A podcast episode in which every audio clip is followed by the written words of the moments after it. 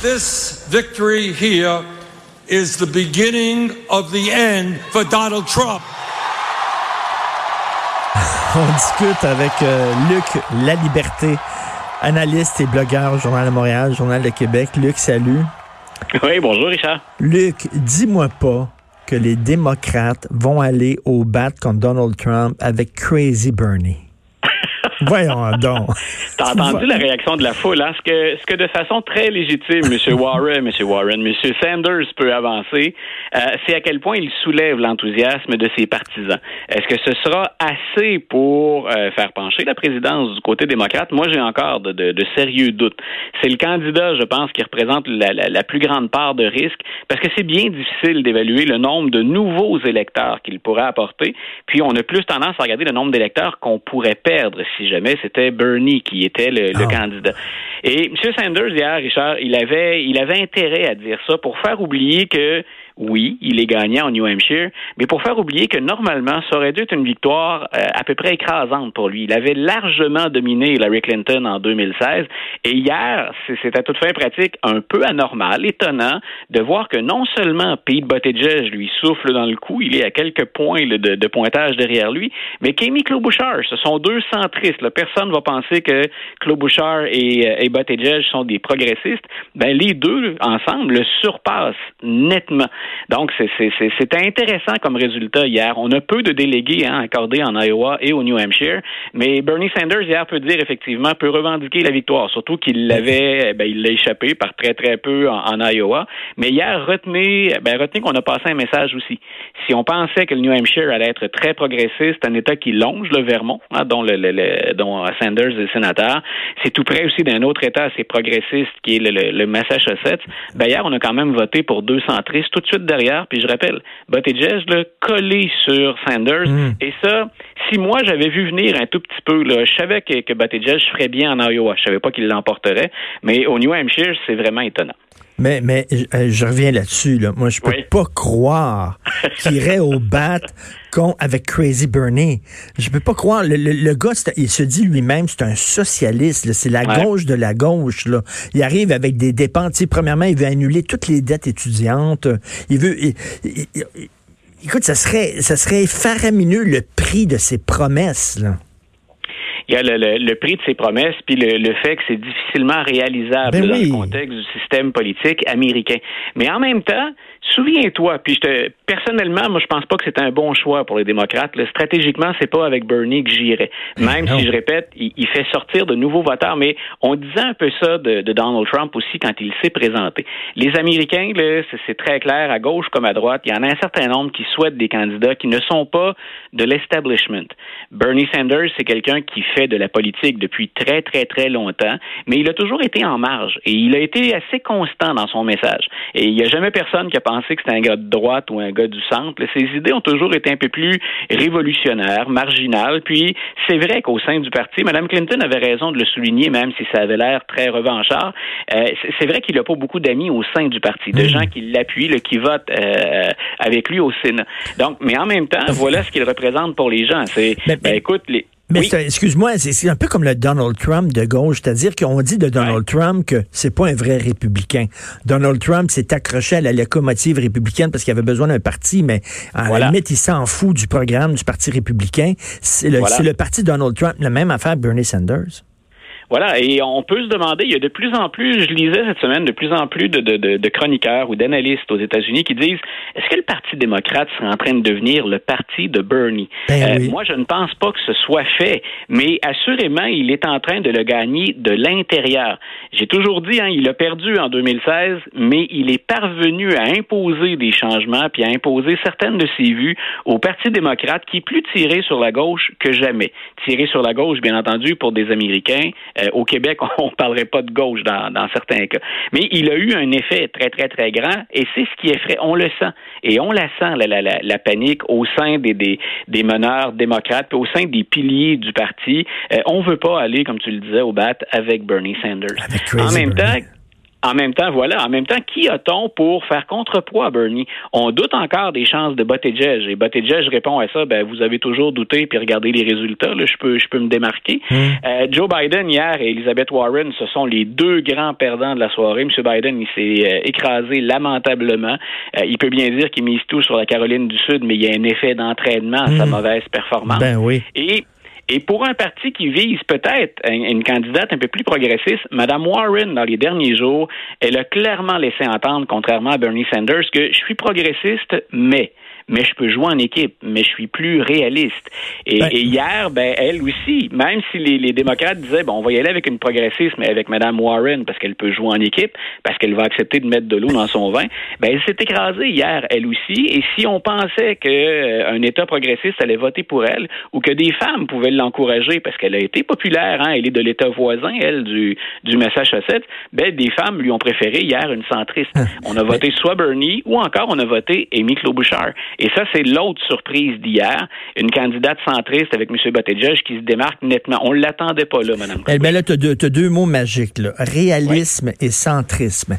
Et là, ça m'amène sur l'entrevue que tu as certainement vue de James Carville, qui a accordé une entrevue à MSNBC, qui a dit, euh, James Carville, bon, pour on va le rappeler, j'en ai parlé hier, mais j'en reparle aujourd'hui avec toi, organisateur politique légendaire euh, qu'on voit souvent à la télévision, c'est lui qui avait, bon, organiser la, campagne de Bill Clinton. Alors là, il dit, nous avons un impératif moral, nous avons une obligation morale de gagner les prochaines élections pour sortir euh, euh, Donald Trump il faut être réaliste. Arrêtez de dire il faut ouvrir les frontières, faut décriminaliser euh, l'immigration illégale, faut annuler toutes les dettes étudiantes, faut permettre aux criminels d'avoir le droit de vote. Arrêtez avec vos idées farfelues et It's the economic stupid. Parlez à Joe Sixpax, parlez au vrai monde. Vous êtes obligé d'avoir un discours réaliste. Mais c'est pas avec Crazy Bernie qui ont un discours réaliste. Et il a mis le doigt, Carville, euh, parce que parfois il peut être assez, il peut être assez original aussi. il aime bien avoir l'attention médiatique, M. Carville, mais il a dit quelque chose, moi, que je répète depuis Hillary Clinton déjà. Euh, Carville a dit vous oubliez qu'on ne dirige pas et qu'on ne peut pas gagner le pays euh, qu'à partir du vote des centres urbains. Et mm. il a, il a invité les démocrates à dire quand tu parles un peu de Joe Sixpack, là, on, est un peu, l'étiquette est un peu, l'étiquette est peut-être un, brin exagéré pour parler du monde rural, mais ce qu'il dit, c'est vous ne parlez pas à des Américains qui font qui font pencher la balance. Vous avez négligé les zones rurales, vous avez hmm. négligé certains États ou certaines régions à l'intérieur de ces États. Vous ne rejoignez plus ces gens-là qui pourtant expliquent la victoire de Donald Trump en 2016. Et, je, te, dis, Luc, mais même c'est un problème qui touche toute la gauche. La gauche en France a le même maudit problème. La gauche en Europe a le même maudit problème. En, en, Angleterre, ils ont le même problème. À la limite, ce que dit Carville, il a mis le doigt sur le bobo qui touche la gauche en général. Et je, pense que tu as, je pense que tu as raison. C'est qu'on va, si on est plus à gauche, une certaine mm. gauche en tout cas, oui, une certaine des, gauche. des, nuances un petit peu. Mais si on parle d'une certaine gauche, effectivement, on est enfermé dans un carcan, dans des dogmes, et on veut bien galvaniser les troupes puis jouer sur les émotions de nos partisans, des mordus. Mais à partir du moment où on sort du régional pour l'emporter dans une élection nationale, ben il faut savoir à un moment donné apporter les ajustements puis trouver les bons mots. Et c'est clairement le grand problème du Parti démocrate. On, on le voit bien quand on regarde les candidats.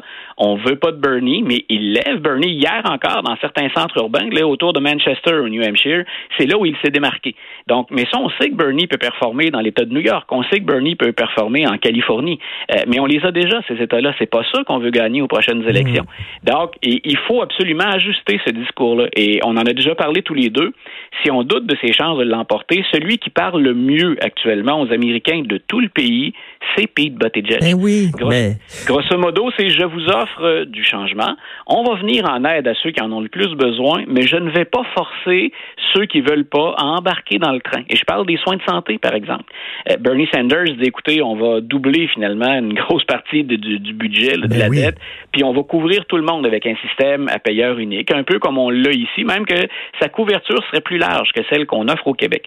Mais bien sûr, ça fait peur à plein de gens. Puis il y a des gens qui ont les moyens de se payer des assurances privées qui leur offrent de très, très bons services. Buttigieg sait bien, lui, qu'il favoriserait idéalement un système à payeur unique, mais il dit, ben, on va couvrir ceux qui ne le sont pas, puis les autres, ben attendez, on va vous faire la démonstration qu'avec l'option publique, c'est meilleur que ce que vous hmm. avez au privé, puis vous viendrez nous rejoindre ben quand, quand, ça vous tentera. Ben voilà, c'est réaliste. Ça, ça c'est de la musique à mes oreilles. Ce n'est pas un dogmatique.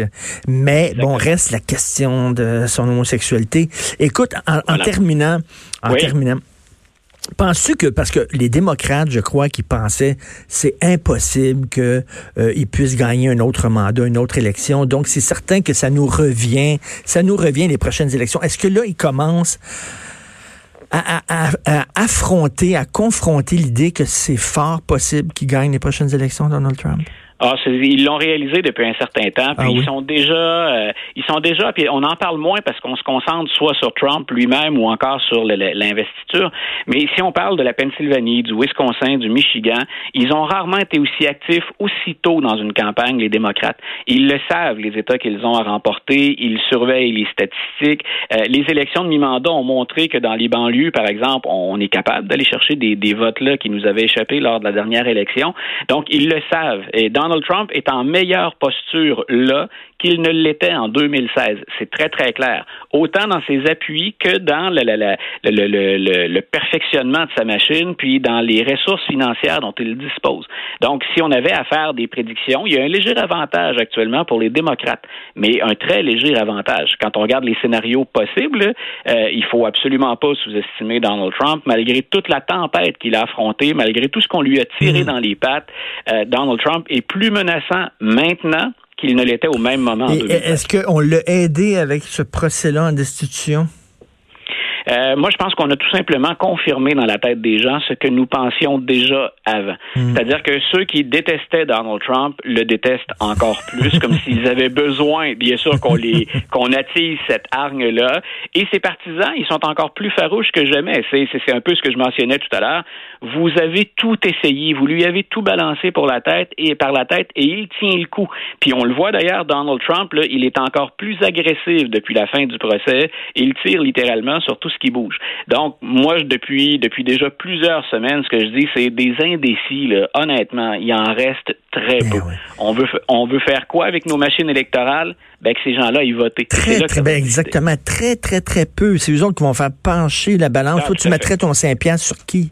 C'est démocrate. au, moment où on, au moment où on se parle, puis là, je sais que si je mets ça sur mon blog, je vais avoir droit à un paquet de messages de, mes partisans de Trump, mais je donnerais un léger avantage. Si j'avais un 5, je le mettrais sur les démocrates, mais bien sûr sans savoir quel est le candidat ou la candidate. Euh, mais léger avantage au. Mais je parierais pas la maison là-dessus. non, je, je te comprends. Tout le temps le fun de te parler, Luc. Passe une bonne semaine. Merci. Bonne semaine, toi aussi, Richard. Luc, la liberté.